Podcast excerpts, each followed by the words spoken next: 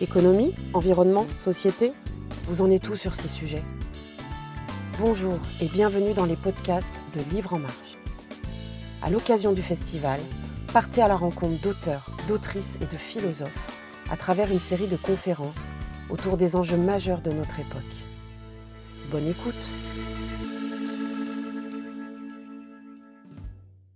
Merci beaucoup d'avoir bravé ce samedi matin pluvieux. Moi, je m'appelle Françoise Vernet. J'animerai un certain nombre d'échanges pendant le, pendant le week-end.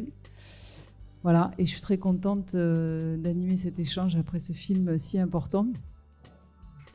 Avec Marie-Monique, que je connais depuis quelques années maintenant, et euh, que je tiens vraiment à remercier parce qu'à chaque fois, elle nous éclaire, elle nous éveille, elle nous partage des choses qu'elle découvre. Voilà. Et Clara Arnaud, romancière, hein, qui viendra échanger avec nous. Peut-être pour, euh, pour commencer, euh, Marie-Monique, est-ce que tu peux nous...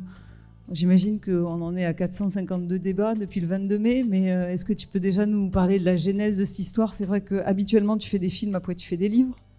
Là, cette fois-ci, la crise sanitaire t'a plongé dans un autre mode de fonctionnement. Peut-être dans un premier temps nous dire, bah voilà, pourquoi avoir fait un film sur, sur les pandémies et un livre hein, d'abord moi, ça fait des années que je travaille sur les liens entre l'environnement et la santé.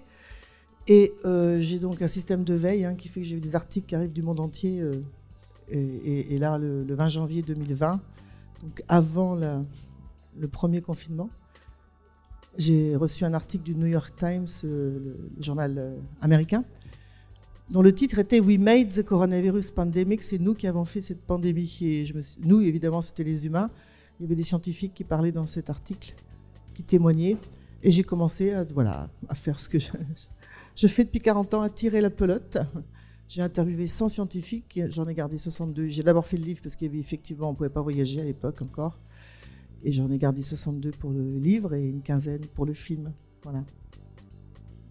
Et au fur et à mesure, enfin, est-ce que tu avais mesuré l'ampleur de ce que tu avais découvert? C'est-à-dire qu'on a l'impression que ces scientifiques, euh, ils dans le désert depuis des années comme euh, tous ceux qui ont pu participer au GIEC, à l'IPBES, enfin tous ces, trucs que personne n'écoute. Hein. Euh, voilà, comment est-ce qu'au fur et à mesure, tu as, vu la, vague grossir et, compris en fait euh, les enjeux qu'il y avait derrière tout ça? D'abord, j'étais très surprise de voir qu'il y avait des dizaines de scientifiques dans le monde qui disaient la même chose depuis des années. et d'ailleurs, quand je les ai interviewés, ils étaient tous très déprimés. D'ailleurs, ils m'ont laissé le dire dans le livre, hein, quand je le raconte. Euh, déprimé parce qu'il disait on savait que ça allait arriver. Euh, voilà, en ajoutant, alors je veux dire ça très prudemment, mais en ajoutant cette pandémie, c'est pas grand-chose comparé à d'autres qui pourraient arriver et, d'autres qui ont précédé, parce que ce virus est très peu mortel, hein, c'est ce qu'il me disait, mais quand même, voilà, on est dans une en face d'une pandémie. Et euh, ce qui m'a beaucoup impressionné, ce qui fait que le livre aussi a très bien marché et que, le, film circule beaucoup, c'est la cohérence de cette parole des scientifiques. Euh, beaucoup de gens m'ont écrit quand mon livre est sorti euh, en janvier 2021 en disant merci parce que ça remet de la cohérence dans tout ce grand désordre. Parce qu'on identifie les causes et c'est vrai que c'est tellement limpide, c'est tellement ce qu'ils disent. Et, et, tous ces travaux sur tous les continents qui montrent le lien entre la destruction de la biodiversité et l'émergence de maladies, euh, l'effet d'illusion dont on ne parle jamais, personne ne sait même pas, enfin personne ne connaît cet effet d'illusion. Euh, moi, ça m'a beaucoup, euh, enfin ça m'a beaucoup apaisé en fait, parce que même si on se dit bon, il va falloir se retrousser les manches pour pouvoir stopper ce qui est en train de se passer, je vous rappelle que les causes qui conduisent au dérèglement climatique, c'est les mêmes qui, causent, qui conduisent à la destruction de la biodiversité et à l'émergence de maladies infectieuses. donc voilà, mais en même temps, bah voilà, c'est pas une fatalité, voilà. Et ça, c'est plutôt une bonne nouvelle, de dire que ce n'est pas une fatalité, parce que ça veut dire qu'on peut agir. Alors, ce qui est sûr aussi, c'est que moi, ça fait 40 ans que je voyage. Dans, et, là, je suis revenue de ce tour du monde euh, très, euh, très inquiète. Très, très inquiète. Parce que j'ai vraiment vu là comment tout s'emballe. Euh, vous savez, ces phénomènes de dérèglement climatique, d'extinction de la biodiversité, etc., c'est des phénomènes exponentiels avec des, des seuils qu'il ne faut pas passer parce que si on les passe, ça s'emballe, ça, s'accélère. Et là, j'ai vraiment senti qu'on était là, quoi. Et qu'il va falloir vraiment, vraiment qu'on agisse très vite, qu'on bouge son cul, comme dit Juliette à la fin du film, euh, très rapidement. Et c'est ça qui m'inquiète un peu. C'est pour ça que je suis beaucoup sur les routes. J'espère que les citoyens vont convaincre les politiques que, euh, va falloir vraiment prendre des mesures systémiques pour, euh, pour éviter le pire à nos enfants, quoi, parce que c'est ça qu'il s'agit en fait. Et je dis bien à nos enfants, hein, je ne dis pas à nos arrière-arrière-petits-enfants, je dis à nos enfants. Quoi. Voilà. Alors, d'un côté, une bonne nouvelle, parce qu'on se dit, bon, voilà, les pandémies sont là, mais on sait d'où ça vient. Et de l'autre, euh, un sentiment d'urgence que j'ai jamais eu avant à ce point-là. À ce point-là. Madagascar, par exemple, ça a été euh, très, très bouleversant pour tout le monde. Hein. Euh, on a eu du mal à y aller parce que d'abord il n'y avait pas d'avion, enfin, etc.. Et en plus, premier cyclone, deuxième cyclone, on repousse, on repousse. Puis là, on se dit, bon, ça y est, euh, la saison des cyclones est passée, ils en ont déjà eu deux. Ah ben non, troisième cyclone. Et euh, grande sécheresse dans le sud de l'île avec la famine, inondation dans le nord. Enfin, là, tu te dis, waouh, c'est un peu comme une préfiguration de ce qui nous attend au niveau global la pauvreté, les gens démunis par rapport à tous ces phénomènes pour lesquels ils n'ont absolument aucun, enfin, aucune responsabilité. Hein, parce que je rappelle que 15% des, émissions de gaz à effet de serre euh, sont dues aux 3 milliards 500 millions d'habitants de cette planète qui sont les plus pauvres. Donc euh, voilà, c'est clair. Hein. C'est pas eux le problème. Hein. donc voilà. Euh, le film circule beaucoup, le livre aussi. J'espère que ça va finir par faire bouger. Euh, enfin, c'est ça, c'est le seul espoir que je garde moi, parce que voilà. bah, c'était ma question justement, c'était de se dire. Euh, dans ce contexte global, comment est-ce que, bon, d'abord le monde scientifique accueille le film Ça, ça enfin, c'est intéressant que tu partages avec nous ce. Bah, déjà, ce qui est incroyable, je ne sais pas si vous avez vu, bon là, c'est la version, c'est la version télé là qu'on a passée, parce que pour ceux qui veulent revoir le film, il est accessible en ce moment. Euh, vous tapez euh, France Télé Outre-mer la fabrique des pandémies et vous pouvez le revoir sur. Euh, donc c'est la version télé avec un générique plus court. Mais enfin, on a parmi les partenaires de film, c'est un film avec un très gros budget hein, parce qu'on a deux chefs opérateurs, ce qui est très rare. La plupart des documentaires, il y en a un seul. On a un droniste exceptionnel qui a créé des petits drones pour entrer dans les grottes. Vous voyez, c'est des images absolument inouïes que tout le monde veut nous, acheter, mais pour l'instant, on, se les garde. Évidemment ingénieur du son, enfin, etc., etc. Et on a donc tous les principaux organismes de recherche français qui sont partenaires du film, hein. l'INRAE, l'INRAE, le CIRAD, euh, euh, l'IRD, euh, le muséum, enfin voilà, et qui sont évidemment très heureux de qu'on montre comment leurs scientifiques travaillent, ce qui est assez rare, et qui ont soutenu, ils sont, ils sont vraiment emparés du film, l'université Emory, un institut de recherche à Bâle, l'université de Liverpool, tout le monde s'est emparé du film et euh, l'a intégré dans les cours maintenant. Euh. et voilà. Et en plus, en complément, je, vous informe parce que ça peut vous intéresser. À partir de lundi, il y aura en, ligne un site qui s'appelle lafabriquedespandémies.com que j'ai créé. Enfin, nous avons créé ma petite maison de prod avec l'Éducation nationale et l'Office français de la biodiversité. 30 vidéos de 3 à 10 minutes pédagogiques avec des, des, fiches ressources pédagogiques destinées à la communauté et des enseignants, mais à tous ceux aussi qui veulent en savoir plus tout ça libre, d'accès. Donc voilà, euh, les scientifiques de ces organismes ont très bien réagi. Après, euh, il y a évidemment aussi d'un autre côté, mais moi je ne les ai pas rencontrés, hein, ceux qui euh, sont dans une vision toujours de bah, c'est la nature notre ennemi. Hein. la vision biosécuritaire, c'est-à-dire on, ne s'attaque pas aux causes qui conduisent à l'émergence de pandémies. On considère que l'ennemi, c'est la chauve-souris, c'est le virus. Et c'est ça euh, qui. Donc, toujours ce rapport de domination avec la nature. Et donc, on va mettre sous contrôle la faune sauvage, on va faire des laboratoires P4 partout, on va mettre ça dans des virothèques, on va mettre au point des, soi-disant, des vaccins universels. Enfin, tout un délire qui est exactement euh, ce qui est en train de se passer, en fait. Hein. Et. Euh, et donc évidemment, ces scientifiques-là qui ont beaucoup la parole sur les plateaux de télé, ben moi je les rencontre pas. Hein. voilà. Fait, il ne m'intéresse pas, pour vous dire carrément la vérité. Et, non qu'une vision très parcellaire euh, euh, de la. Parce que ce qui est intéressant dans ce film, euh, c'est scientifique, mais aussi dans le livre, il y en a plus. Vous verrez, ils sont pas, il n'y en a pas 15 sur la planète hein, qui disent que vous avez vu là. Il y en a plein. Moi, j'ai choisi pour le film, évidemment, mais c'est qu'il faut sortir de cette vision parcellaire.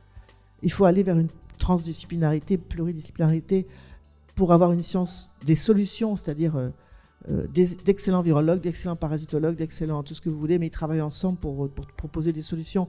Donc évidemment, il faut revoir tout le mécanisme de la recherche, le mode de financement qui ne favorise que des projets très euh, voilà, tu es virologue, tu t'intéresses qu'au virus et puis tu t'en fous de ce qui se passe autour. Donc voilà, mais ça veut dire aussi dans les gouvernements. On ne peut pas avoir, continuer à avoir un ministère de l'Environnement euh, qui fait venir du soja d'Amérique latine pour nourrir nos élevages intensifs, parce que ça contribue au dérèglement climatique, ça contribue à l'émergence de maladies et évidemment à l'extinction de la biodiversité. Et vous voyez, on ne peut pas avoir euh, un ministère de, l'économie ou je ne sais pas quoi qui va favoriser encore la, construction d'une énième contournante en France, et puis d'un nouveau, et puis je ne sais pas quoi, une zone pavillonnaire, et puis une nouvelle route, et puis un nouveau pont, un nouvel aéroport, enfin les ponts encore, un aéroport, etc. Il faut arrêter, quoi, absolument arrêter. Et, euh, et donc pour ça, il faut avoir cette vision holistique et globale. Euh, qui, euh, bon, c'est des sujets que j'ai abordés dans d'autres films et d'autres livres avant, hein, sortir de la croissance, moi, j'ai fait un film et un livre qui s'appelle Sacrée Croissance. En fait, c'est marrant parce que moi, ça fait près de 40 ans que je fais ce métier, mais à un moment, là, je viens d'avoir, enfin, il y a quelques temps, j'ai eu un prix pour. Ça sent un peu le sapin, mais bon. Prix pour l'œuvre, je sais pas quoi. Elle est à la retraite, Marie-Monique, depuis quelques accomplie. semaines, il paraît. prix pour l'œuvre accomplie, bon, d'accord. Ok. et eh ben, en fait, tous ces films et ces livres, c'est comme un grand puzzle, vous voyez. vous mettez les pièces là, puis à un moment, vous dites Ah, bah ouais, ça y est, j'ai pigé là. Donc voilà, j'ai pigé quoi? Ben, J'ai pigé qu'il faut changer de système économique déjà, qu'il faut sortir du capitalisme, ça c'est clair, parce qu'il il nous mène à, notre perte, hein, c'est clair. Tout, tant qu'on aura un système économique qui euh, est fondé sur la croissance et, toujours plus de profits, évidemment que... Et la prédation du vivant. Prédation du vivant, euh, évidemment que les ressources vont s'épuiser, mais là on voit bien, c'est très bien dit par euh, Felicia Kissing la chercheuse américaine dans le film, on a accumulé une dette environnementale hein, en, raison même de ce système économique euh, fondé sur l'exploitation sans limite des ressources et des humains d'ailleurs, hein, parce que et du vivant, enfin, etc. Et, ça revient comme un effet boomerang maintenant. Hein, c'est les pandémies, c'est le dérèglement climatique, c'est l'extinction de la biodiversité, etc. Donc, on, c'est clair pour moi maintenant. C'est très clair. On connaît les causes et maintenant il va falloir qu'on arrive à, basculer du bon côté. Alors, c'est pas évident parce qu'il y a quand même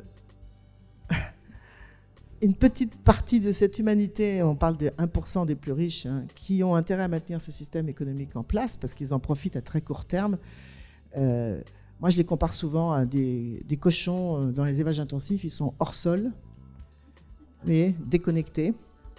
Euh, il va falloir. La question, c'est comment on arrive à les toucher. Hein. Parce qu'on a besoin de les toucher pour, pour qu'on puisse, puisse changer d'échelle et arriver à faire cette transition dont on a besoin. Et ça, c'est vraiment l'une de mes grandes préoccupations. comment toucher bah, tous les plus riches, les plus riches, qui. Vous savez, je, compare aux tics, en fait les tiques sont des animaux extraordinaires. Hein. Bon, vous avez compris, c'est pas eux le problème. Hein. Euh, les, tiques, euh, voilà, les tiques, ils, vivent deux ans, ils se nourrissent trois fois, c'est tout. Trois repas sanguins, c'est dingue. Hein. Et à chaque fois, hop, ils, mordent un animal, bon, un mammifère à, sang chaud qui passe par là, et ils multiplient leur poids par mille à chaque fois, puis ils tombent, puis ils dorment, ils digèrent pendant huit ans, pendant huit mois. Alors, ben, les riches, c'est pareil. Sauf que ça dure plus longtemps. moi, ce que je dis, c'est qu'à un moment, ça frappe. Parce que même eux, pour leur richesse, l'accumulation de leur richesse, ils ont besoin des écosystèmes. Ils ont besoin que des écosystèmes performants. Euh, parce qu'on ne peut pas continuer à accumuler des richesses euh, ben, quand tout est déréglé. Et j'espère qu'ils vont arriver à le comprendre, ça. Et c'est un peu l'image du Titanic, quoi.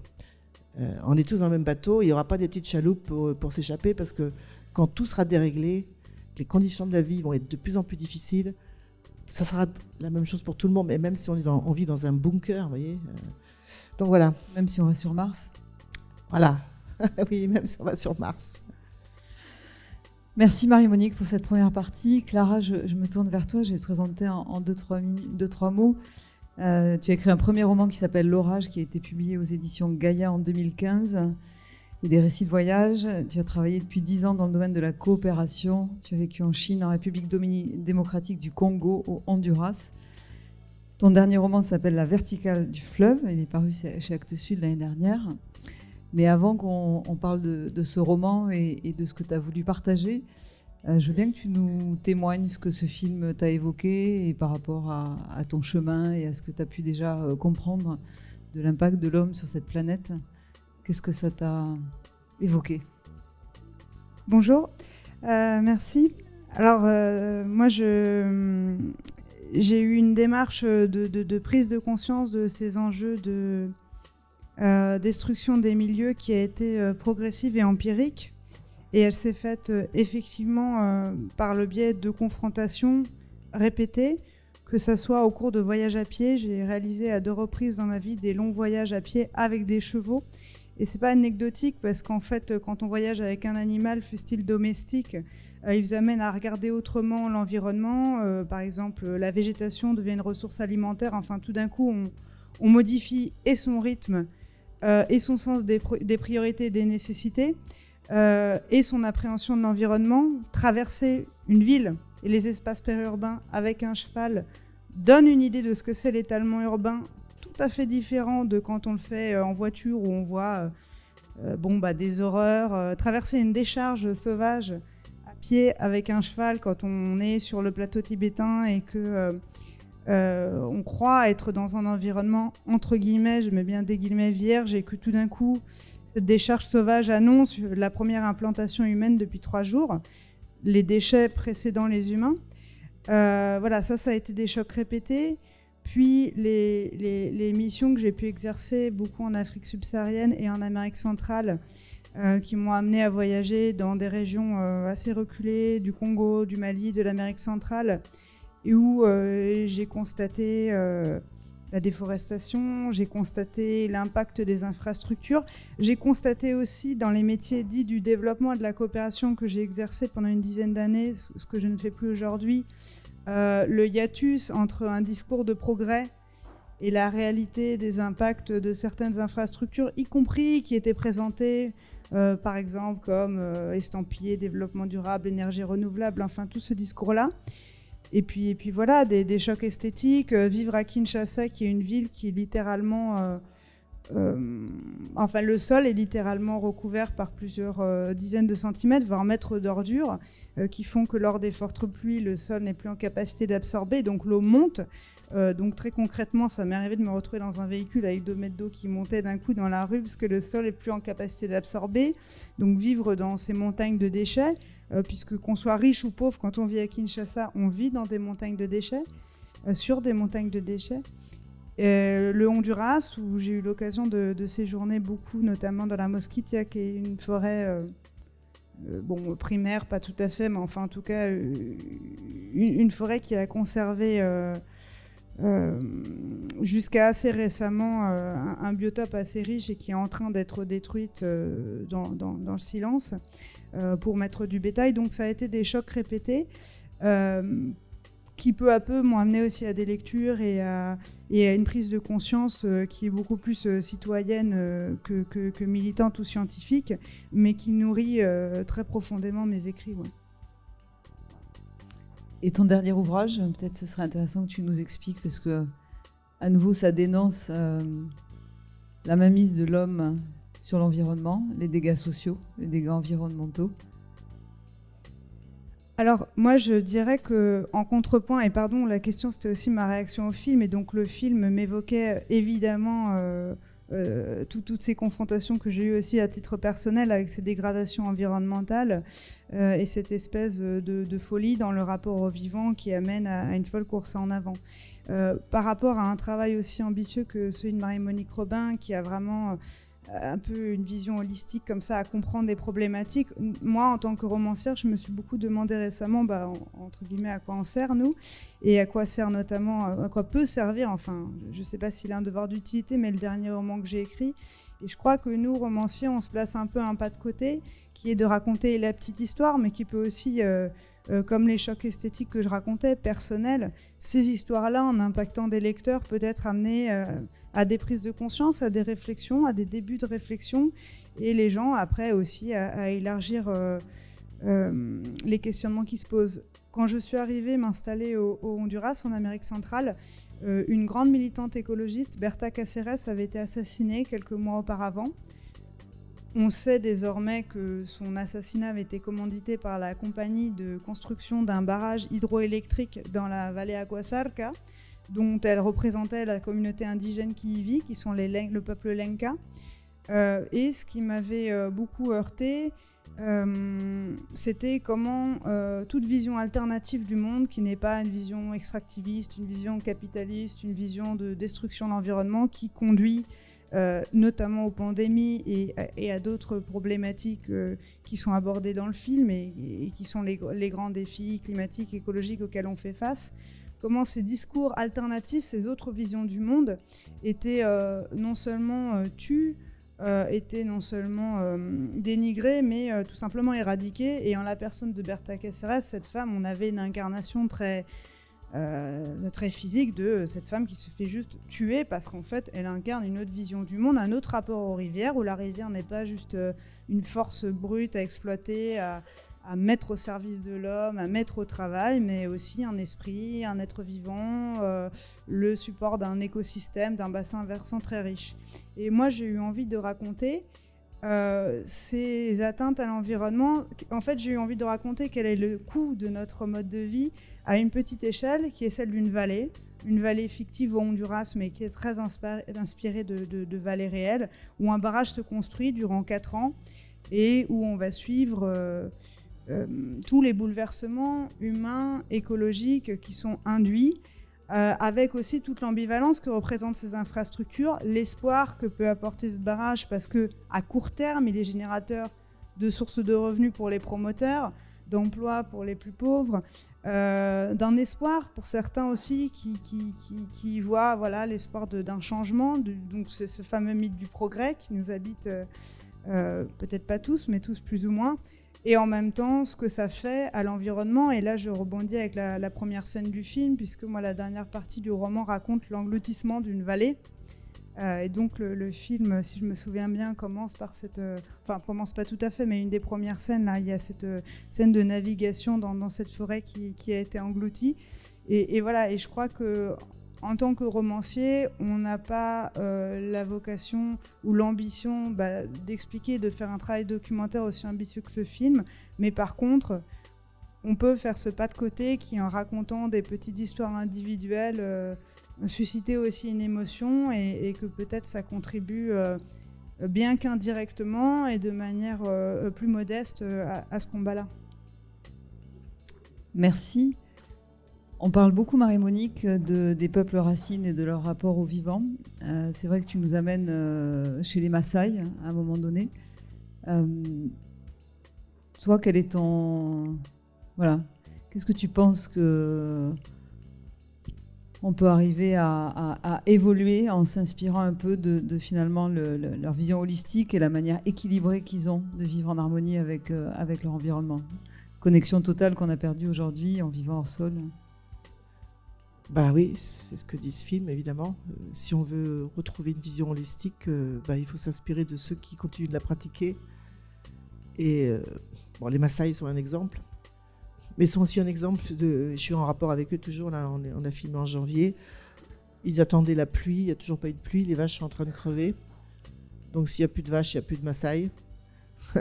Ils m'ont écrit Viens, viens, il faut que tu parles de ce qui nous arrive. Mais oui, ben voilà, mais euh, donc évidemment, on a besoin d'être inspiré euh, par des peuples qui ont gardé ce lien avec le vivant euh, et, qui, ont gardé une place, la juste place que nous devrions avoir, nous les humains, dans la chaîne du vivant. Un des derniers scientifiques qui parle dit J'espère qu'une chose, c'est que finalement, euh, le monde aura avancé vers One Health depuis la Covid euh, et qu'on en aura tiré les enseignements. Aujourd'hui, One Health, donc là, tu as, filmé il y a déjà quelques temps. Euh, qu'est-ce que tu peux nous en dire? Qu'est-ce que. Voilà, comment nous, on peut contribuer? Comment est-ce que cette vision systémique où finalement les différentes disciplines coopèrent dans une envie de. Ben voilà, de prendre conscience de tout ce qui se passe et d'agir bah, C'est pas que les disciplines, hein, c'est les ministères aussi, mais pour l'instant, euh, le monde d'après, il est comme le monde d'avant pour moi. Peut-être même pire, en fait. et, franchement, hein, c'est le sentiment que j'ai. Hein. Il, y a beaucoup de recul sur les libertés publiques en ce moment qui sont très inquiétantes et d'ailleurs qui ont été favorisées et voilà, par, par cette crise sanitaire. Moi, je me dis souvent qu'en fait, je cite souvent Gramsci, qui a passé pas mal d'années en prison dans les années 30 et qui avait, qui avait dit, euh, un Italien, donc pour ceux qui ne connaissent pas, je sais pas, euh, qui a dit euh, Le vieux monde est en train de s'effondrer, le nouveau monde tarde à poindre, et, dans l'entre-deux surgissent les monstres. Et moi, je pense qu'on en est exactement là. Les monstres, ben, c'est les Bolsonaro, les Trump, les, vous avez vu ce qu'on attend en Italie, enfin bref, et puis chez nous aussi. Oui, on n'est pas. Euh, et mais ce qui est intéressant, c'est que donc l'idée, c'est que ça va basculer à un moment ou à un autre. La question, c'est de savoir dans quel sens ça va basculer. Est-ce que c'est dans le bon sens, ce que j'estime être moi le bon sens, ou dans le mauvais? Le mauvais, ça voudrait dire avoir des systèmes de plus en plus autoritaires qui contrôlent de plus en plus le vivant et nous, les humains, etc., etc., pour ne pas avoir à affronter, euh, bah, évidemment, euh, les causes de tout ce qui est en train de se passer sur cette planète et qui menace la survie de l'humanité, hein, pas de la planète. Hein. Arrêtons de dire qu'il faut sauver la planète. Hein. La planète, elle va se débrouiller sans nous. Les parasitologues de ce film, il y en a plusieurs euh, qui connaissent bien donc ces parasites, et me disent dans le monde du vivant, euh, bah, les parasites, ils vivent au détriment d'un hôte. Ils sont pas assez fous pour détruire complètement l'hôte dont ils dépendent, parce que sinon ils disparaissent. Et nous, donc, on est des super parasites, quoi. Bref, fin de la parenthèse. et en fait, quand tu plonges dans l'histoire, tu te rends compte que euh, les grandes conquêtes, on va dire, en termes de droits humains, etc. Hein. Donc ces moments euh, dans l'histoire où une idée minoritaire devient majoritaire, il y a pas mal d'exemples. Évidemment, ça n'a jamais été des enjeux aussi importants que ceux que nous avons aujourd'hui, puisque c'est question de la survie euh, du vivant. Euh, mais il y a toujours eu un moment qui, avant que ça bascule, que l'idée minoritaire devienne majoritaire, où ceux qui s'accrochaient à l'ancien monde s'accrochent de plus en plus violemment je pense qu'on en est là. Euh, on a beaucoup de mal à faire des films, hein, je ne vais pas vous dire, mais moi, ce film-là, c'est un miracle. Hein. parce que, ah oui, mais je voulais dire, je ne sais pas si dans cette salle, il y a des gens qui l'ont soutenu, parce qu'un quart du budget, c'était des souscripteurs. Hein. Eh ben, merci, euh, le DVD va partir, merci. Parce que sans vous, on ne faisait pas ce film, en tout cas pas de cette qualité. Euh, parce que toutes les chaînes sont devenues pareilles. Hein. Euh, Arte n'a pas voulu de ce film, hein, quand Je pense qu'il faut que tu expliques justement pourquoi c'est difficile aujourd'hui pour des gens engagés comme toi, des journalistes bah, parce que toutes les chaînes, y compris Arte, maintenant, ils veulent du, euh, ils veulent du, du plat, du plat, de l'eau tiède. c'est très clair. Moi, je connais bien, notamment Arte. J'ai fait plus de 30 films pour eux. Hein. Prennent, enfin bon. Donc c'est très très difficile maintenant. Et, et je sais qu'un exemple.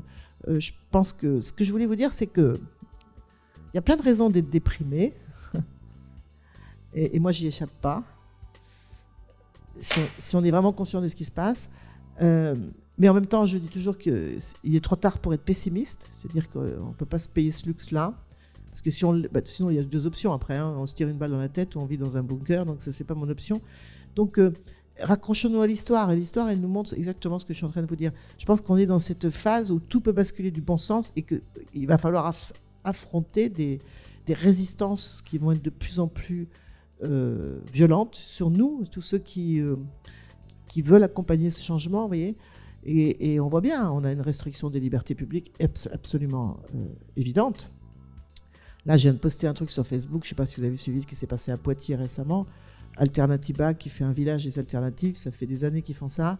Il y a un atelier sur la, la, résistance, la, euh, civique. Et euh, ils font donc non violent, hein, évidemment, euh, la désobéissance civique. Eh bien, le préfet a saisi la ville de Poitiers et la communauté en, se servant de la loi sur le séparatisme qui est prévue pour lutter contre l'islamisme radical, leur demandant de supprimer les subventions à Alternativa au motif que cet atelier de désobéissance civique était contraire aux lois de la République. Typique. Ce que je vous dis là, c'est typique. Donc, euh, il va falloir être. Euh, voilà, il ne faut pas, désespérer parce que en même temps, moi, je me dis, plus ça résiste et plus. Et eh ben, c'est quelque part la, preuve que la tique va décrocher à un moment. Et il ne faut pas lâcher. Il faut faire tout ce qu'on peut là où on est localement, de manière non violente, parce que moi, j'aime pas la violence. Euh, bah, pour que ça bascule du bon côté. Parce que si ça bascule pas du bon côté, alors là, je peux vous dire que ça va pas être sympa. Hein. Voilà. Mais ce qui est quand même très étonnant, c'est face à toute cette perte de liberté. Enfin, tu l'as dit tout à l'heure, les scientifiques estiment que finalement la Covid, c'est pas tant de morts que ça, alors que ça fait près de deux ans qu'on nous rabâche, deux ans et demi, euh, exactement l'inverse. Là, on est reparti dans euh, euh, le drapeau rouge de la crise sanitaire, les nouveaux vaccins qui intègrent, etc. etc. Comment est-ce qu'on arrive finalement à ce que les bonnes informations soient transmises aux citoyens Pourquoi les citoyens ne sont pas dans la rue moi, je suis hallucinée de voir face à tout ce qu'on traverse, euh, voilà, et on continue à rester. Euh, ah oui, c'est ce que je vous disais là tout à l'heure. Tous les scientifiques de mon livre et de mon film, et quand je les ai interviewés la première fois avant d'aller les rencontrer l'année dernière, donc je me répète, pendant le premier confinement, à l'époque on parlait des vaccins, mais pas, ils n'étaient pas encore là. Hein. Ils me disaient, bon, euh, alors ils sont pas anti-vaccins, hein, mais ils disaient, bon, de toute façon, ça va pas arriver tout de suite parce qu'un vaccin, il faut 10 à 12 ans pour le mettre au point. Après, tu les vois débarquer six mois après, tu dis Ouh, qu'est-ce qui s'est passé là tu vois? Après, ils te disaient Ah oui, en plus, les techniques vaccinales, euh, euh, les vaccins ARN, alors là, on connaît pas du tout, donc ça va prendre encore plus de temps. Ah, bon, bon. Voilà. Et puis, ils disaient aussi bah, que ce virus, c'est rien du tout. Vous êtes en Afrique, euh, au Gabon, par exemple, où j'étais dans le film. Bon, quand on parle de du coronavirus, de la Covid-19, ils disent que c'est une maladie de, de blancs obèses. Parce qu'ils n'ont pas eu de mort. Toute l'Afrique, contrairement à ce qu'on nous a dit, il n'y a pas eu d'hécatombe en Afrique. Il hein. faut être bien clair là-dessus. Hein. Et c'est d'ailleurs l'hypothèse de la biodiversité qui explique pourquoi il n'y a pas eu de mort en Afrique rurale ou, en Asie rurale. Euh, la Thaïlande, par exemple, euh, Serge Morand, il a fait qu'un pays à peu près la même population que nous, 20 fois moins de morts, à peu près le même, même nombre d'habitants. Hein. Euh, et, d'ailleurs, c'est une partie qui n'est pas dans le film, mais qui va faire que je vais certainement faire un prochain film, et qui est dans le livre. C'est ça la bonne nouvelle c'est toute la partie qui est dans le livre, mais pas dans le film, parce que je ne peux pas tout mettre, qui montre comment l'absence de biodiversité chez nous nous rend plus vulnérables à ces nouveaux virus qui débarquent dus à la destruction de la biodiversité dans les zones tropicales. Vous me suivez? Et qu'est-ce qu'ils montrent les scientifiques? Qu'est-ce qu'ils disent? C'est ça que je vais faire dans le prochain film, ce sera un 52 minutes. C'est les liens entre la biodiversité extérieure et la biodiversité intérieure, celle du microbiote. Les études montrent que pour que nos enfants est un bon système immunitaire, ne soit pas sujet à des excès inflammatoires, et donc à toutes ces pathologies qui sont maintenant dans toutes nos familles, et notamment chez nos jeunes, allergies alimentaires, au gluten, au lactose, au blanc d'œuf, aux acariens, et je ne sais pas quoi, et, l'intestin poreux, et la maladie de Crohn, tout truc qui n'existait pas. Il faut quand même qu'on réalise qu'il se passe un truc qui n'est pas normal. Quoi. Moi, je connais plein de jeunes, ils peuvent plus manger, dès qu'ils mangent, ils ont mal au ventre. Ah ben oui, il faut plus que tu manges de lactose. Qu'est-ce qui se passe? Ben, En fait, les études sont très claires là-dessus entre 0 et 2 ans, il faut que nos enfants soient confrontés à un maximum de microbes. C'est tout le contraire de l'hygiénisme. Il faut qu'ils. Alors, déjà, ça commence de la mer, dans le ventre de la mère. Il faut qu'elle mange sainement, biodivers, etc. Il vaut mieux naître par les voies naturelles, mais ça, on ne peut pas toujours le faire. Mais en tout cas, il ne faut pas encourager les césariennes pour euh, des conforts d'horaire, je ne sais pas quoi, ou de planning. Des chiffres d'affaires de clinique Des chiffres d'affaires de clinique. Parce que c'est quand l'enfant naît par les voies naturelles que son microbiote ben, s'enrichit. Il est vierge de bactéries. Hein, et c'est les bactéries de la maman qui vont ensemencer. C'est le premier ensemencement avec des bactéries et après l'allaitement évidemment, et puis ensuite une, alimentation diversifiée, et ensuite laissez-le traîner par terre, mettre des vers de terre dans sa bouche, euh, arrêtez de le laver euh, trois fois par jour, euh, laissez-les, parce que c'est ça qui va faire que son microbiote va être riche et qui va éduquer son système immunitaire, qui va, qui va développer face à cette confrontation à des microbes, son système immunitaire. Et vous verrez, bon, déjà dans mon livre, je raconte tout ça, mais dans, dans le prochain film que j'espère que je ferai si j'en ai le courage, pour dire la vérité, euh, eh bien, euh, aux États-Unis, une étude très intéressante qui montre que ils ont comparé euh, une cohorte de jeunes adultes qui sont nés dans des fermes laitières bio. Donc, qui dit ferme laitière bio dit vache qui mange, merci, de l'herbe. Bon, moi, tout le monde, de l'herbe. Ou alors du, ou du foin pendant l'hiver. Comme quand moi, je suis né sur ma ferme du Poitou au début des années 60. Et du lait non pasteurisé. Très bon le lait non pasteurisé. Hmm. Et vous comparez avec les. Ils ont comparé avec une corde de jeunes adultes qui sont nés dans des fermes industrielles laitières. Donc les vaches sont en stabulation, mangent du soja ou du maïs, ne sortent pas. Eh bien, dans la première cohorte, il n'y a pas d'asthme, il n'y a pas d'allergie alimentaire, il n'y a pas de diabète de type 2, il n'y a pas d'obésité, il n'y a pas de maladie de Crohn. Tous ces facteurs qui sont les facteurs de comorbidité de la Covid-19. Et c'est très intéressant parce que ça rejoint ce que je disais tout à l'heure. On nous avait dit qu'il y aurait une hécatombe en Afrique. On n'arrête pas de nous dire elle va arriver, arriver. C'est faux, c'est un mensonge. Et ceux qui répètent ce mensonge, c'est parce qu'ils veulent fourguer nos vaccins. Soyons bien clairs. Il n'y en a pas, et les études le confirment. Les seuls morts qu'il y a eu en Afrique, c'est dans les villes.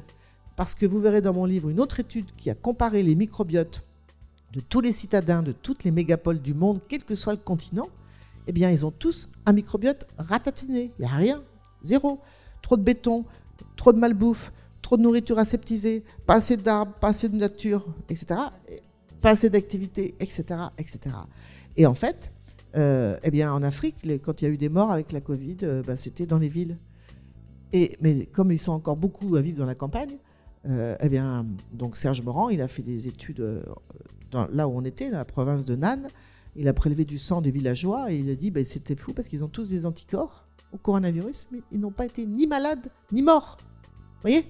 Donc on comprend comment, quand vous détruisez la biodiversité dans les zones tropicales où il y a évidemment beaucoup d'agents pathogènes potentiellement dangereux pour les humains, parce que c'est des régions biodiverses et les micro-organismes font partie de la biodiversité, eh bien, vous faites sortir du bois, si j'ose dire, des, virus qui n'embêtaient personne depuis la nuit des temps. Et puis, quand vous, n'en avez plus chez nous, eh bien, on devient vulnérable à l'effet de ces virus. Et pour moi, c'est d'une limpidité et d'une cohérence imparable. Donc, ça veut dire quoi concrètement? Ben, Je l'ai déjà dit. Moi, je soutiens toutes les ZAD de, France. Parce qu'il y a un moment, euh, ben on, ne veut plus, veut plus de contournantes, on veut plus de, euh, de zones pavillonnaires, on veut plus, euh, tous ces grands projets inutiles. on veut plus qu'on coupe des arbres, on veut qu'on, non seulement on les coupe plus, mais on, en replante des haies partout, partout. Et, face à cette situation dont je disais tout à l'heure, nous sommes dans l'entre-deux. Tout se pose vraiment la question des moyens d'action que nous avons et que nous pouvons mobiliser pour que ça bascule du bon côté. Et euh, moi, j'ai dit souvent, euh, je le dis publiquement, euh, voilà, on verra si je, peux continuer à le dire, que face à l'urgence dans laquelle on est, et le déni des institutions, des politiques par rapport à cette situation absolument exceptionnelle que nous sommes en train de vivre, nous, en tant qu'humanité, et puis tout le monde du vivant hein, qui va avec, évidemment, eh bien, des actions qui sont illégales à l'instant T sont légitimes au regard de l'histoire.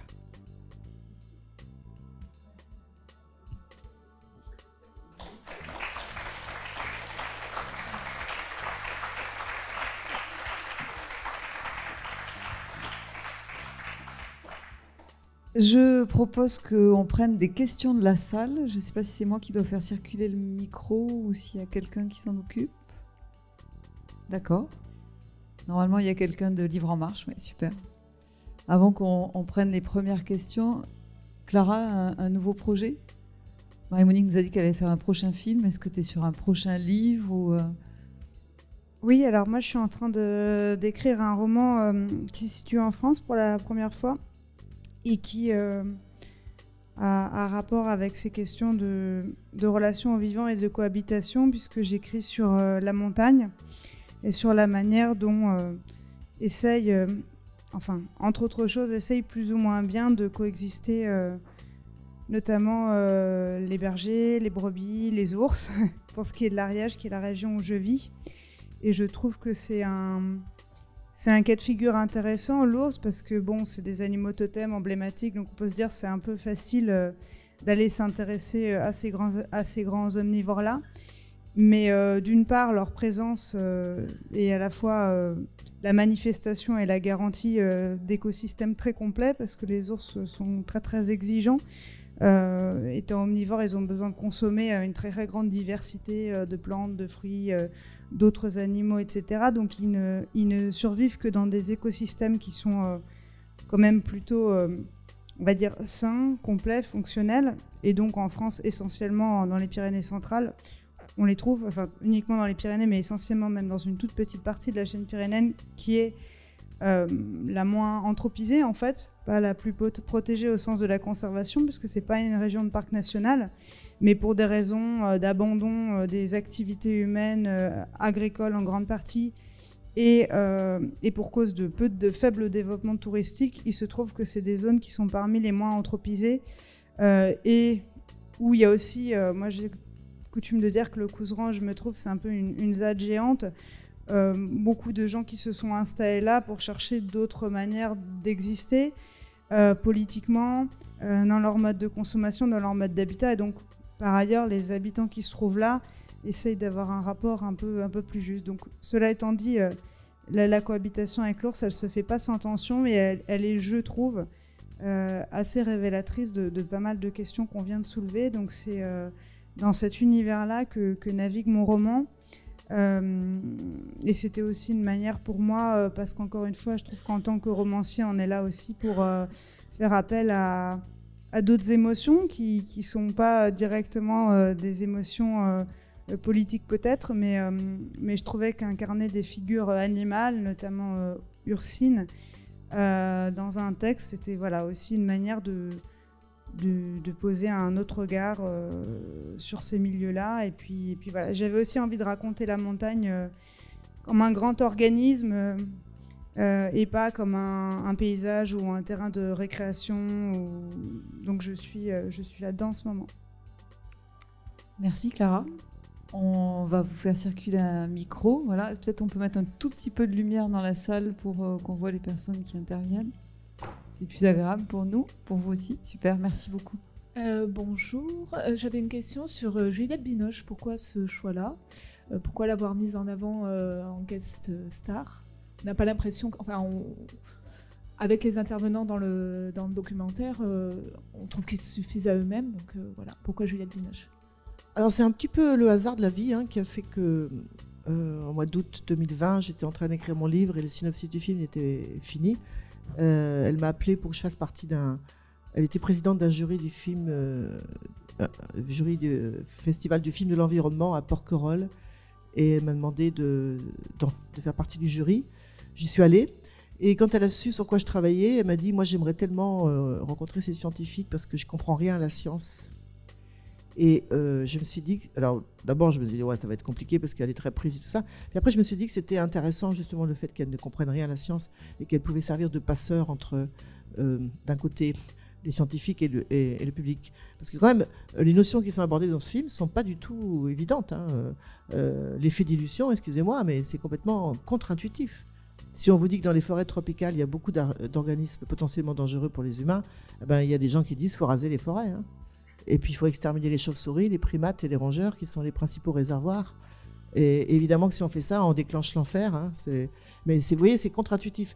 Et puis en plus, alors, moi je connaissais ces scientifiques parce que j'avais déjà interviewé par Zoom pour mon livre. Et je voulais donc bien filmer cette biodiversité parce qu'on euh, a mis beaucoup de moyens pour ça. Donc encore une fois, merci aux souscripteurs parce qu'on a pu avoir deux caméramans, c'est très rare, euh, qui filment chacun de leur manière, mais très très complémentaires. C'est vraiment un très beau film et parce qu'on ne protège bien que ce qu'on aime, n'est-ce pas? Et puis je voulais pas que ça soit uniquement, euh, vous voyez, que ce film agisse sur le plan intellectuel, rationnel. Il faut avoir des arguments. Hein Mais je voulais aussi qu'on soit touché de, l'autre manière. Et Juliette, comme elle est très sensible, elle, transmet cette émotion. Et moi, moi, je suis contente qu'elle soit dans le film parce que souvent on m'a dit, ben, quand elle pleure dans la mangrove, on pleure, on pleure avec elle. Comme moi, on a tous pleuré d'ailleurs, c'était très beau cette mangrove. Donc euh, voilà. Et euh, alors évidemment qu'elle aurait très bien pu dire, il y a deux pays où elle n'est pas, hein, elle n'a pas pu venir, euh, le, Gabon et puis le, Kenya. Euh, oui, le Kenya. Euh, et ça marche évidemment aussi sans elle. Mais je pense que sa présence fait aussi que voilà, ça, apporte quelque chose. C'est pas indispensable, mais je ne sais pas ce que vous en pensez. C'est à vous le public qu'il faut me dire. Moi, c'est ce qu'on me dit, mais je pense que on, est sur deux niveaux elle découvre, alors elle joue le jeu, enfin dans le sens où elle a, bon, elle a lu mon livre dix fois. Les questions, évidemment, c'est moi qui les écrivais parce que ça. Après, elle s'est appropriée, elle faisait des, questions qui étaient des, pas de côté. Quand elle dit euh, Do chicks jump Est-ce que les ticks sautent? Évidemment, c'est pas une question que j'avais écrite, mais je l'ai gardée parce que tout le monde se la pose finalement cette question. Voilà. Et euh, on la voit avec son papier et en fait, on, progresse avec elle parce qu'en fait, elle, acquiert de l'assurance au fur et à mesure des, et, nous, enfin, le public, et moi je pars du principe que ben, la plupart des gens n'ont pas de formation scientifique. Ça peut faire peur aussi de se dire un film où il n'y a que des scientifiques. Euh, il y a plein de gens qui m'ont dit ça. Hein. Oh là là, moi j'ai peur. Évidemment qu'on peut avoir peur parce que quand on voit tous ceux qui défilent sur les plateaux de télé et qui vous disent à longueur de journée euh, faites-nous confiance, c'est très compliqué, il n'y a que nous qui savons, eh ben, évidemment que tout le monde a peur. Hein. Et, l'idée, c'était de se dire, ah ben non. Euh, et le fait que Juliette n'y connaisse rien et ne fasse pas comme si elle y connaissait quelque chose, ça aussi contraint les scientifiques à, faire un énorme effort de pédagogie. De toute façon, j'aurais exigé d'eux, même si elle n'était pas là. Hein. Euh, voilà, parce que moi, évidemment, j'étais sur place, hein, donc j'ai surveillé tout ça. Mais euh, voilà, donc c'était ça le pari. Et puis l'idée que peut-être ça peut apporter un public différent, parce que moi, mes films marchent très bien, on les connaît, élargir. Il y en a qui viennent voir les films dans les salles de cinéma parce qu'il y a Juliette Binoche. Enfin, voilà.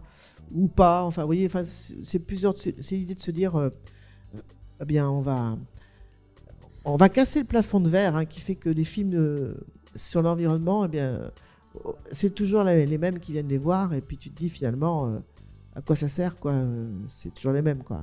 Si on parle toujours aux mêmes, le vrai enjeu, je pense qu'on a, c'est d'arriver à élargir les, à élargir les cercles. Alors, une autre question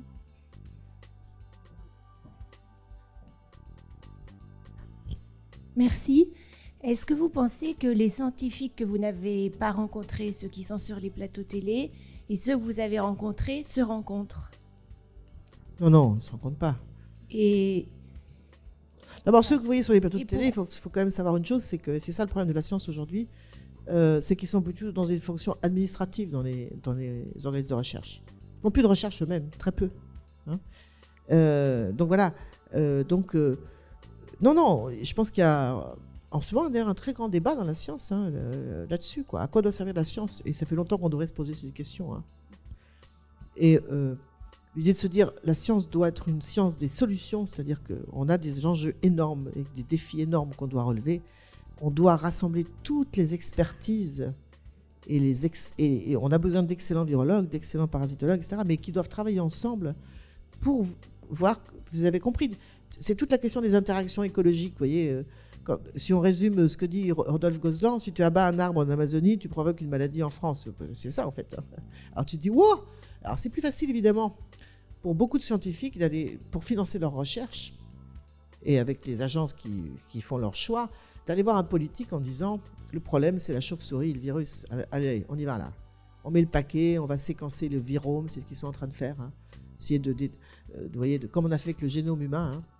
Plutôt que d'aller voir un politique et de lui dire Ah ben, si tu continues de faire l'exploitation des mines d'or en, Guyane, vous savez, toute, l'histoire de la montagne d'or, etc., eh bien, ça va faire que les fleuves sont pollués. Alors, il y a déjà des gens qui vont. Euh, les populations amérindiennes, Bushinengue, elles vont tomber malades, ce qui est le cas. Hein, euh, et puis, ça va faire que tu peux, en coupant les arbres, euh, faire émerger un virus qui n'était pas là et qui va peut-être prendre le bateau ou l'avion et qui va se retrouver en France, le politique va te regarder et dit ouais alors on fait quoi hein?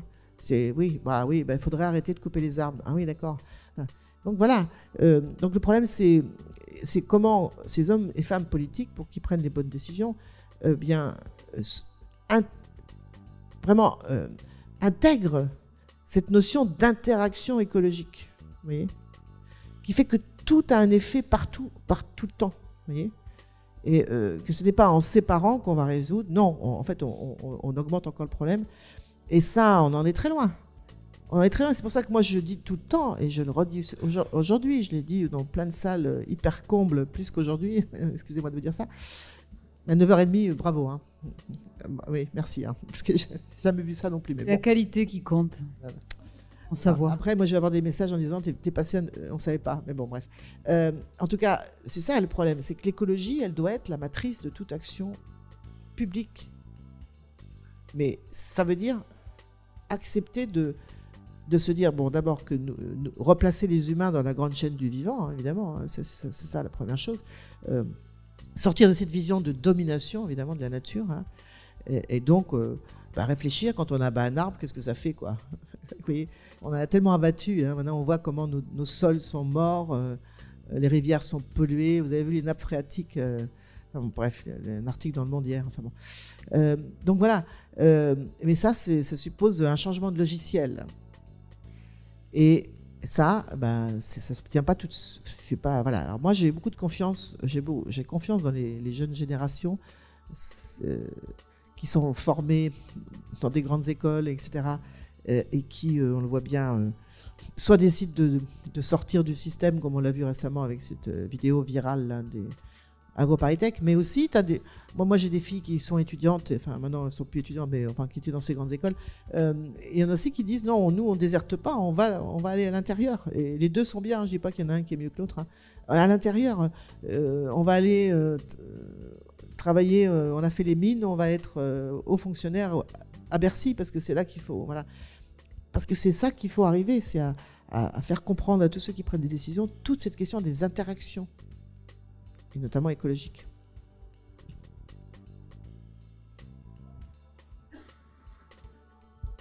Bonjour, merci tout d'abord pour ce film. Et comment faire pour que ce film soit visible par le plus grand nombre, y compris par nos politiques? C'est une œuvre de salut public, à mon avis. Bah, euh, il est donc disponible sur Internet, faites-le savoir hein, déjà. Il ne peut, pas y avoir de moyen plus quand même, il est carrément disponible. Euh, et après, il circule beaucoup. Euh, moi, il y a plein de cinémas qui le programment en ce moment et il y a beaucoup de monde. Et après, ben, moi, je réponds à toutes les demandes. Hein. Je l'ai présenté au Parlement européen. Là, bientôt, il, va y avoir une projection à l'Assemblée nationale. Le ministère de la Transition, parce qu'on a un ministère de la Transition en France, m'a invité à le, présenter. Je vais y aller. voilà. Après, il faut que les élus locaux aussi s'en emparent. Hein. et donc, c'est aux citoyens de les convaincre de venir voir le film. hier, j'étais à Mince. Hier, il y avait 220 personnes. Euh, eh bien, il y avait deux élus dans la salle. Donc, euh, c'est passé, quoi. Hein, voilà. Après, je l'ai présenté à l'OMS, euh, à Genève, 500 personnes. Et puis après, il circule dans, dans, tous les pays où on est allé. les ambassades de France organisent des projections avec les universités, etc. etc.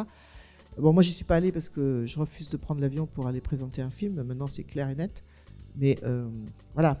Après, à vous de le faire connaître, dire voilà, il y, a la page Facebook, je ne sais pas si vous êtes sur Instagram, Twitter, tout ce que vous voulez, on a tous. Y a ce film existe, allez le voir, organiser une projection, vous voyez. Les, cinémas sont très demandeurs parce que vous savez, il y a une crise de cinéma absolument. Enfin, c'est très triste en ce moment. Hein. Ils sont à 30% de fréquentation en moins. Et euh, ils sont très contents quand il y a une soirée où il y a. Bon, là j'étais à La Rochelle, euh, on a refusé 100 personnes, il y avait 300 personnes dans la salle déjà. À New York, on était 340 avant-hier. Euh, vous verrez sur Facebook, j'ai mis des photos, c'est des salles combles et les cinémas sont extrêmement ravis parce que c'est très rare maintenant. Donc c'est une opportunité, quoi. Mais il faut une association qui se mobilise, qui allait voir son cinéma en disant nous, on vous remplit la salle ce soir. Alors ne comptez pas sur ma présence parce que moi je me suis renseigné, les hologrammes ça coûte très cher. Et, donc, il faut aussi se dire qu'il y a localement, alors parfois nous on peut vous aider, hein, des ressources locales. Il y a des naturalistes localement, il y a, des associations, France Nature Environnement, la LPO. Il y a des gens qui connaissent très bien les biodiversités du territoire où vous habitez. Et on n'a pas besoin forcément de moi, ma présence. Moi, j'essaie de la. Je ne peux pas être partout, absolument impossible. Donc, j'essaie d'aller dans les événements importants où il y a beaucoup de monde, pour que ça fasse encore plus boule de neige, vous voyez.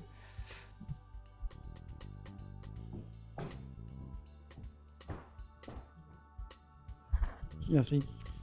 Alors moi déjà pour commencer, je dirais que je me sens très très en phase avec ce que j'ai vu et entendu. Hein, et ça, résonne juste pour moi et je ne manquerai pas de continuer d'en faire la publicité. Et j'ai entendu changement de logiciel et c'est là que ça m'a fait, ça m'a posé une question. Je dirais par rapport à, aux réflexions qu'on peut avoir face à la mortalité. J'ai entendu avec bonheur, je dirais, qu'il euh, faut laisser développer euh, le microbiote, etc., dès le plus jeune âge. Euh, je l'ai pratiqué et défendu.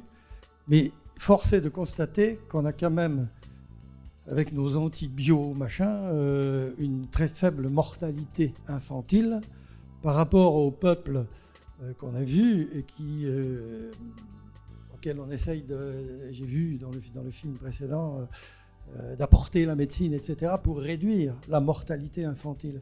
Et ça, moi, ça me pose une vraie réflexion euh, par rapport à notre euh, changement de logiciel. Quelle vue face à la mortalité voilà. Je ne sais pas si vous êtes au courant, mais là, il vient de sortir une étude qui dit exactement que l'inverse, hein, que la mortalité infantile est en train de remonter en France de manière assez inquiétante. Et on soupçonne les perturbateurs endocriniens, notamment, c'est un sujet que j'ai beaucoup traité dans un autre film, un autre livre qui s'appelle Notre présent quotidien, et euh, reconnaissance de la mortalité infantile et périnatale d'ailleurs. Euh, alors, alors, en Guyane notamment, mais aussi en métropole. Donc voilà. D'ailleurs, la mortalité en général, vous savez, souvent on dit euh, Ok, moi j'ai beaucoup, j'ai beaucoup dénoncé l'impact des pesticides sur la santé, hein, notamment.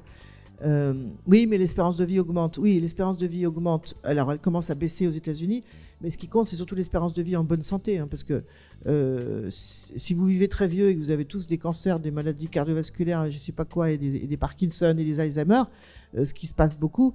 Alors, c'est très bon pour le PIB, hein, ça va, c'est un autre film, la sacrée croissance. Hein.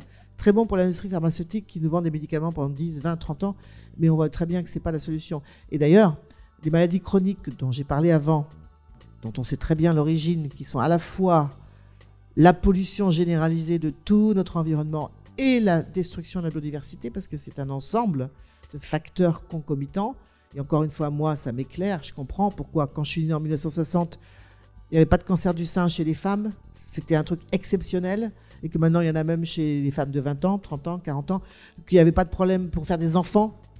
20% des couples en Europe ont des problèmes d'infertilité, voire de stérilité qu'il n'y avait pas de Parkinson, d'Alzheimer, de maladie de Crohn, d'allergie alimentaire. Mais vous vous rendez compte de, quoi on est là? Vous croyez que ça tombe du ciel? Ben non, c'est clair. Il y a des raisons. Et moi, je les ai comprises, les raisons maintenant. Et on sait très bien ce qu'il faut faire. Hein. Voilà. Et ce que je disais tout à l'heure, c'est 40 ans, ok, mais maintenant, ça y est, les, puzzles, le puzzle, il est plein, là. Donc, euh, voilà. Donc, euh, la mortalité, monsieur, vous voyez, alors après, en, Madagascar, un enfant sur cinq arrive, n'arrive pas, évidemment, parce qu'ils ont des conditions de vie extrêmement difficiles. Euh, bon, ils n'ont pas été très touchés par le. enfin, il y, a eu très peu de morts à Madagascar, sauf dans les villes, euh, à cause de la Covid, hein, pour la raison que j'ai indiquée. Mais n'empêche que quand vous êtes un enfant et que vous avez le paludisme, que vous vivez dans des conditions extrêmement difficiles, les maladies respiratoires, sont dues en partie au fait qu'ils utilisent du bois pour faire de la cuisine avec un air enfin, quoi, dans des toutes petites maisons en terre. Enfin, vous voyez. Alors qu'il y a des solutions. J'ai raconté ça dans un autre film, Sacrée Croissance. Hein on peut faire des petits méthaniseurs euh, dans chaque famille, petits, hein, où on met euh, les bousses de vache, euh, les, excréments humains, voilà, etc. c'est des petits digesteurs. Moi, j'ai je filmais ça en Népal.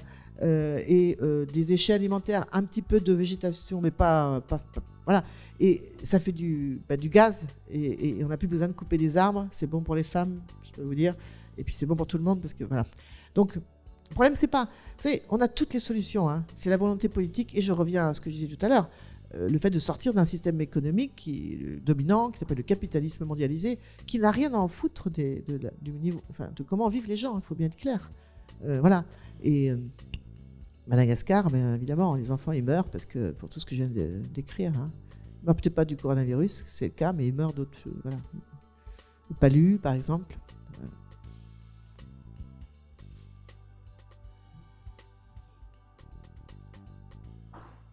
Est-ce qu'il y aurait d'autres questions? Merci. Pour, euh, pour, continuer sur ce que vous disiez, euh, est-ce que c'est pas aussi euh, quelque part, et ça va paraître rude, excusez-moi par avance, une maladie de notre civilisation de vouloir sauver la vie à tout prix, dans n'importe quelle circonstance, à n'importe quel âge, alors que les peuples racines dont on parlait, euh, eh ben, ils acceptent la mort comme quelque chose qui fait partie de la vie et ils sont pas là à déployer des moyens techniques de plus en plus sophistiqués, coûteux et mauvais pour l'environnement pour sauver des personnes, comme vous disiez, en fort mauvais état. Oui, alors, ok, mais ce qui se passe aussi chez nous, c'est qu'on a encore une fois monétarisé la fin de vie. Hein, euh, on fout les vieux dans les EHPAD parce que ça, rapporte de la thune, excusez-moi, hein, on l'a bien vu. Euh, et on médicalise.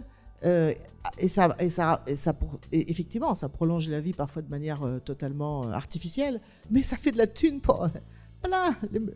Il n'y a pas de médicaments, enfin, etc. moi, été un jour, je suis tombée par hasard sur un film qui m'a beaucoup ému. C'était un chef papou qui faisait un tour de France, c'est le réalisateur qui filmait, et on l'emmène dans un EHPAD. Et là, il arrive, Et absolument silence, pas une parole. Il regarde, puis dans sa langue, il demande On est où? Et euh, ben, on lui dit ben, C'est ce qu'on appelle une maison de retraite. Il dit Mais c'est quoi? Ben, euh, C'est là où on met les vieux. ah bon mais c'est pourquoi vous faites ça? Et là, tu te dis vraiment, c'est marrant parce qu'on a besoin de ce décalage du regard de l'autre. Tu te dis, mais c'est quoi ce qu'on a fait? C'est vrai, évidemment. Évidemment que c'est quoi ce qu'on a fait C'est monstrueux ce qu'on a fait ce qu'on fait avec nos, anciens. Et euh, bah, ça fait partie de tout cet ensemble. hein. Dans le PIB, c'est très bon. Hein. Les maisons de retraite. Vous avez vu tous les scandales qu'il y a eu. Il y en a qui ont fait plein d'argent. hein. C'était. Et. Ah. Euh, donc euh, après, il y a le rapport à la mort, évidemment, hein, mais euh, et, le fait aussi que ben on a éclaté toutes les structures familiales et, et on a morcellisé tout. hein. Avant, euh, moi, je suis né sur une ferme du Poitou. Avant la Seconde Guerre mondiale, les vieux, eh ben, mes, grands, mon arrière-grand-parents, mes arri- ils, vi- ils vivaient, ils mouraient euh, euh, au milieu des, leurs. Alors voilà, c'est beaucoup les femmes qui s'en occupaient, c'est vrai. Et, on faisait un jardin potager, au pas bon pour le PIB, hein, parce qu'évidemment, il vaut mieux aller acheter des tomates au supermarché, ça, ça rapporte, ça c'est du PIB. Quand vous faites des tomates vous-même, eh ben, c'est pas. Les gens qui bénévolement s'occupent dans les familles des autres, c'est pas, c'est pareil, c'est pas valorisé, ça, ça compte pas pour le PIB, donc il vaut mieux les mettre dans les, dans des EHPAD. Euh, voilà, Euh, c'est toute cette question-là qu'il faut absolument. euh, c'est, ça, c'est un ensemble. Je On a tout marchandisé. Je voulais juste rebondir sur cette anecdote de l'EHPAD parce que quand le Covid, la crise du Covid, comme on dit, a survenu, moi je vivais donc au Honduras, en Amérique centrale, qui est euh, une société en grande partie euh, occidentalisée, hein, mais qui quand même, euh, à certains égards, là on se rend compte qu'il y a des différences fondamentales qui restent, qui viennent d'autres cultures qui, ont préexisté et qui existent encore, coexistent encore. Et quand au début il n'y avait pas du tout de cas identifiés en Amérique centrale, et mes voisins sont venus me voir un jour, j'habitais dans un village à 30 km de la capitale. Euh, ils avaient vu à la télé des reportages euh, en Italie, en Espagne, on voyait beaucoup les reportages, et en France, euh, donc les vieux qui mouraient, et donc forcément il y avait des scènes qui se passaient dans des EHPAD où les gens, personne ne pouvait aller les voir, ils étaient enfermés, et ils sont venus me voir avec un air, mais vraiment de sidération et très choqués, euh, en me disant mais pourquoi vous enfermez les vieux en France? Et effectivement, ça n'existe pas les EHPAD en Amérique centrale. Alors il y a plein de problèmes de société, mais c'est un concept qui est totalement incongru et vraiment j'ai lu dans leur regard une espèce de sidération, voire euh, enfin on, était les barbares quoi. hein, euh, et ça, ça, ça renversait un peu les choses. Et c'était euh, ouais, c'est un souvenir euh, qui corrobore un peu ce propos. Il y a encore une question? On, on, on, on vous entend pas sans micro et il y a une dame qui a, posé, qui a demandé le micro, on va, on va vous le passer après. Euh, bonjour. Euh, moi, j'aurais une réflexion pour Clara Arnaud. Euh, du coup, votre prochain roman se passe en Ariège, où la, la cohabitation entre l'ours et, les éleveurs pose problème. Euh, D'où une, question pour rebondir sur le film. À quand une rencontre entre les Maasai et les, Ar- les Ariégeois À quand une rencontre entre les Maasai et les Ariégeois Euh, alors, je je sais pas si, euh, si elle pourrait être provoquée, si c'est souhaitable, mais par contre, ce qui est sûr et ce qui m'a intéressé quand j'ai découvert, enfin, ça fait quelques années que j'avais découvert cette partie-là de l'Ariège, qui est la partie la plus mon- montagneuse, euh, mais je suis revenue en France, en fait, euh, à l'issue de, de- de- des six premiers mois euh, de cette fameuse année 2020 Covid, et après dix années à l'étranger. Et, j'ai quand même eu beaucoup de mal à me réajuster. Après avoir vécu en Afrique subsaharienne, en Chine, etc., au Honduras notamment, où j'ai été euh, en partie en contact donc avec des gens qui vivent de manière euh, a- a- assez différente de, de- de nos standards de vie, même si euh, moi j'avais quand même des, conditions, euh, on va dire, de confort euh, occidental. hein. je ne vivais pas au fin fond de la brousse, mais quand même. Et euh, j'ai cherché un lieu où, ou en France, et ça m'intéressait de voir s'il existait en France. Et en fait, il y, en a un peu partout, des, petits microcosmes, même euh, des, des- même des gens qui, à l'échelle de leur jardin, du, du bois environnant, de... Alors, je crois qu'il veut participer. Euh, J'ai cherché un endroit où... Arrête. J'ai cherché un endroit où les gens entretiendraient un... voilà, un autre rapport... euh, Voilà, où les gens entretiendraient un autre rapport à leur environnement, au vivant, et, et je crois que c'est ce que j'ai trouvé en Ariège. Et le chien voulait répondre. Quito, n'est pas d'accord. Il doit y avoir un autre animal, peut-être, non Euh, Vous vouliez témoigner avant qu'on clôture euh, ce temps d'échange? Non, bah, je suis désolé de revenir un peu en arrière. C'était simplement la réflexion par rapport aux EHPAD et, et aux vieux. Euh, je pense que l'EHPAD n'est pas la meilleure solution et qu'il faudrait sûrement réfléchir à d'autres choses. Mais ça m'agace un peu qu'on culpabilise les gens qui mettent leur famille dans les EHPAD. Les gens n'ont pas toujours le choix. Et qui est-ce qui, au siècle dernier, s'occupait des vieux à la maison? C'était les femmes. Il n'y avait pas de crèche, elles ne bossaient pas, elles s'occupaient des vieux après. Donc je ne voudrais pas qu'on revienne sur cette situation. Moi, je n'ai pas du tout envie. Alors, il y a sûrement autre chose à faire que les EHPAD, je suis d'accord.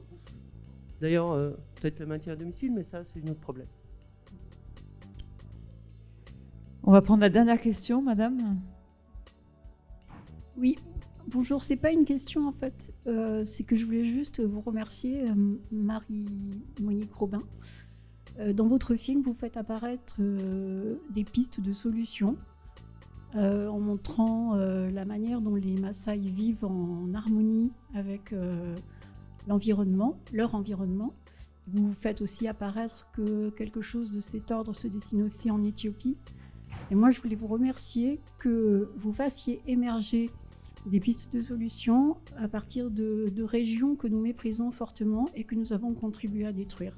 Voilà, merci beaucoup. Oui, donc euh, je suis restée en rapport avec les Maasai et donc j'ai le projet de, comme c'est dit dans le film, hein, de, euh, qui viennent rencontrer euh, des, éleveurs, enfin pas des éleveurs, des, des, citoyens en Suisse notamment, parce que, et, l'inverse.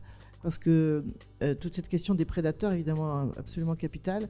Et, moi, je déplore qu'on mène actuellement une campagne d'extermination des renards, qui est absolument dingue.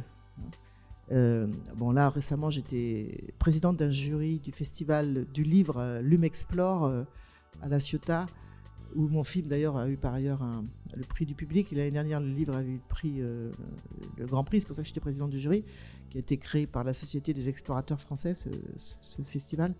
Et on a primé un livre qui s'appelle Le Loup. c'est, comment c'est le titre? Le Loup c'est euh, ce mal-aimé qui nous ressemble. Voilà. C'est un chercheur du CNRS qui a écrit ce livre, très très bien documenté, très bien informé. On a besoin des loups, on a besoin de tout dans la chaîne du vivant. Le problème, c'est qu'il ne faut pas qu'il y ait euh, un maillon qui domine, voyez? Et nous, par notre comportement, on, extermine. Hein. C'est très mauvais d'exterminer. Hein. On perturbe les équilibres. Quand il n'y a plus de renards, il y a plus de mulots et de campanols. Et en France, ce sont les porteurs de la bactérie de Lyme. C'est pour ça qu'on a de plus en plus de maladies de Lyme. Il n'y a pas de renards suffisamment pour, pour, euh, contrôler et réguler la population des rongeurs, dont on a besoin par ailleurs, parce que les rongeurs, euh, ils jouent un rôle pour disséminer les, graines. Les, vous voyez Donc c'est toute une question d'équilibre. Et euh, nous déséquilibrons en permanence. Et on voit que maintenant, bah, à force de déséquilibrer, ça nous revient encore une fois comme vraiment un effet boomerang, là, tout nous revient dans la figure. Voyez Donc, moi, j'étais très impressionné par ces Maasai euh, qui euh, élèvent leurs leur, leur bovins au milieu des lions et des hyènes, quoi, vraiment. Hein. Alors, ils vous disent, bon, moi j'ai pas pu insister là-dessus dans le film parce que mon sujet c'était quand même comment la biodiversité protège la santé, donc euh, ça, serait, ça vaudrait le coup de faire un autre film. Hein, les idées manquent pas, il n'y a pas de problème. Hein. Et, eh ben, ils vous disent, nous, les lions, on en a besoin.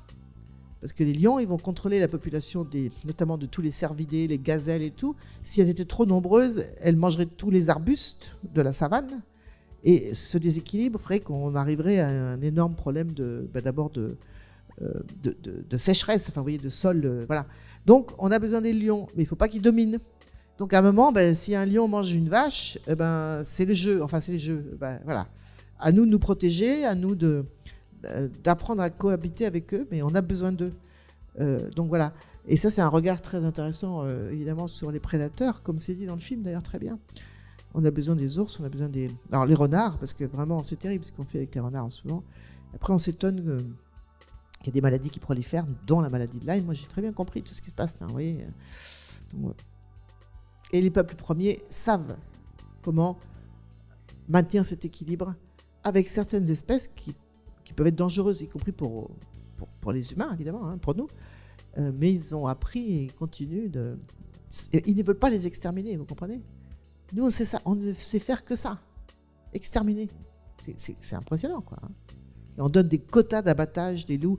Dans ce livre, j'ai appris, par exemple, sur les loups, là, euh, il y a des quotas d'abattage des loups en France. hein. Donc tout ce grand combat avec les éleveurs et tout ça. En fait, les chasseurs ne savent pas. Alors ils vont tuer le, le- loup alpha et sa, et sa femelle qui contrôlent tout- toute la vie sociale de la meute. Et en fait, ça fait des loups errants après, parce qu'il n'y a plus les mâles, euh, le couple structurant de la meute. Je savais pas tout ça, moi j'ai appris ça en lisant ce bouquin, tout ça que j'ai dit, faut le primer, faut le primer. Euh, et bien voilà, et après on a des loups errants qui ne respectent plus. Mais on fait n'importe quoi, n'importe quoi. Voilà. Et on accorde, euh, je finirai avec ça, les subventions à la Fédération nationale des chasseurs ont augmenté de 44 800%, sont passées de 28 000 euros à 14 millions en deux ans. J'ai tout dit avec ça.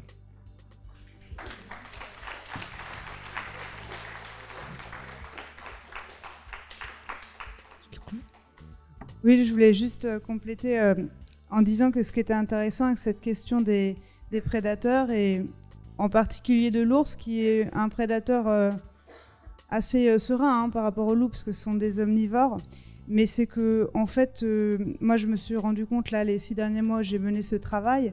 Ce qu'il euh, nous invite à repenser, c'est en effet, c'est toute la relation au vivant au sens large.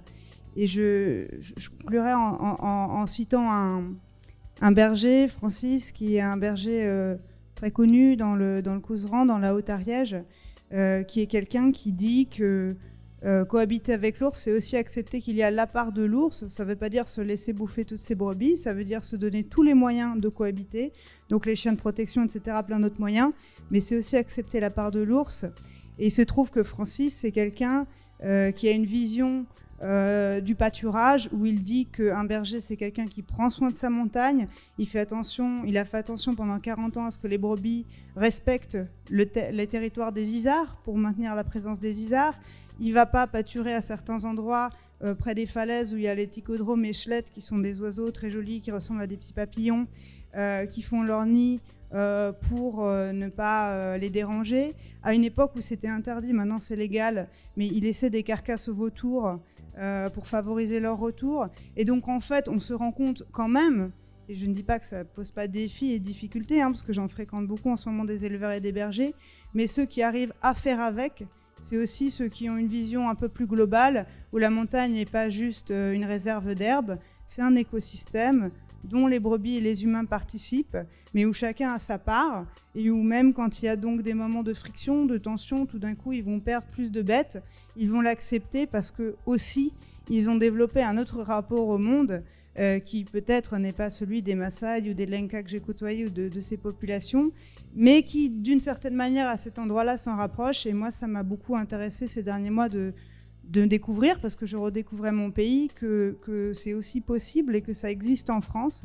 Et, voilà, et, ce que ces prédateurs font, c'est de nous poser de manière très évidente ce défi, mais il se pose avec toutes les espèces évidemment. hein.